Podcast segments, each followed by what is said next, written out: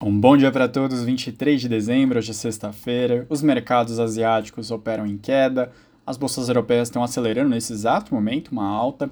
Mas lembrando que hoje é um dia de manhã completa de indicadores nos Estados Unidos, sentimento do consumidor, PCI, que é aquele índice de preços que o Banco Central americano tanto gosta, os gastos com consumo, eles acham que é o mais importante para determinar a trajetória de juros. A expectativa é que desacelere de 6% para 5,5%, na comparação anual de, de novembro, vai ser divulgado às 10h30 da manhã. Fique atento, porque provavelmente depois das 10h30, forças grandes no mercado, mercado bem mais volátil e tomando uma direção mais definitiva até o final do dia. O dólar está se desvalorizando por essa, pela essa manhã. Agora, no Brasil, tem o IPCA 15 de dezembro, logo mais às 9 horas. A expectativa é uma aceleração para 0,55, pode obviamente ter impacto na taxa de juros, e a gente tem visto que várias varejistas Magazine Luiza, Americanas, Via Varejo, Pets, estão e as empresas de construção também estão sempre muito impactadas quando tem alguma mudança grande na, na curva de juros depois das eleições. Sobre destaques internacionais, a inflação desacelerou na França e na Espanha. Essa inflação que foi divulgada hoje é, é para os produtores. A da França foi de 24,7 para 21,5 na comparação anual, enquanto a da França foi de 25 para 20,7, que é o menor nível desde agosto de 2021.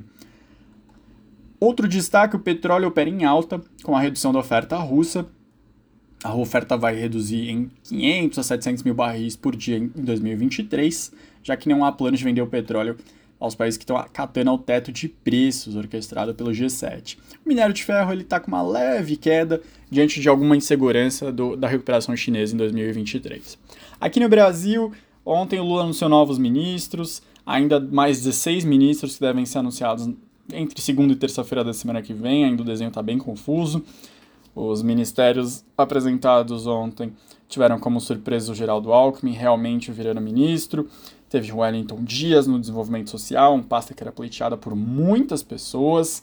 Camilo Santana foi confirmado na, no Ministério da Educação. A gente torce muito para que avance bastante, é, que ele traga seu conhecimento do estado do Ceará para o resto do país. Tomara que isso faça muito sucesso. Um ministro que já deu uma declaração que impacta os mercados é o Márcio França, à frente do Ministério de Portos e Aeroportos. Ele já vetou qualquer tipo de leilão do Porto de Santos. O Tarcísio de Freitas, governador eleito de São Paulo, pediu uma reunião com o Lula para que esse e outros assuntos sejam debatidos. O Porto de Santos ele representa a entrada e saída de 29% de todas as transações comerciais do Brasil. É bastante coisa. E aí, o entendimento dos especialistas da, do Porto é que ele não tem operado muito bem, não tem operado de forma muito eficiente nos últimos anos, que a privatização destravaria essa, esse problema. Enfim, a gente vai aguardar os próximos capítulos, a gente torce para que seja uma, sejam quatro anos onde governadores e presidente tenham boas relações. A gente já viu nos últimos anos o quanto é, atritos entre as, os dois políticos podem danificar alguns estados. Dito isso, o Haddad também apresentou nomes para sua equipe ele descumpriu aquele plano dele há duas semanas atrás de ter uma equipe plural. E no final, os nomes são muito mais ligados a ele, muito mais desenvolvimentistas, mais próximos da nova matriz macroeconômica e se afastando bastante de Lula 1. Destaque para o Guilherme Melo, que é bem nessa linha, comandando o secretariado da política econômica. O Rogério Seron vai ser o secretário do Tesouro. Ele tem um histórico positivo, mas vai sofrer bastante pressão pelo que a gente tem visto das declarações de outros ministros. O Tesouro que funcionou muito bem nos últimos seis anos, é extremamente elogiado pelo mercado, conseguiu rolar dívida, não trouxe momentos uh, espinhosos ao longo da relação com o mercado nos últimos anos. Enfim, a gente torce para que essa relação continue assim, mas a gente já prevê grandes dificuldades.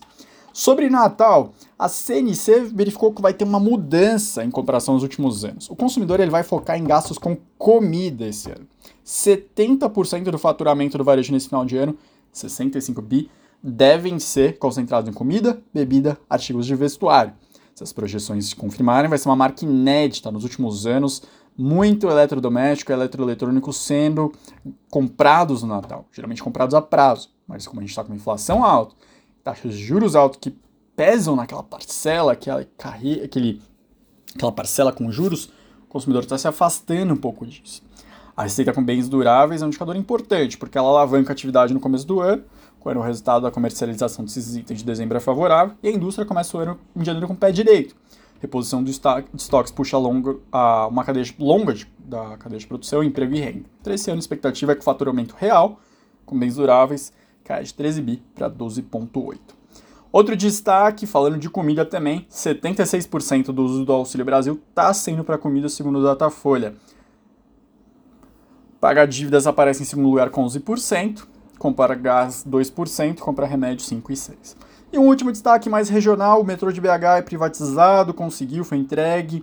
O único interessado foi o grupo Comporte, que arrematou o ativo por 25,7 milhões, ágio de 33,28%, em relação ao lance mínimo de 19 milhões.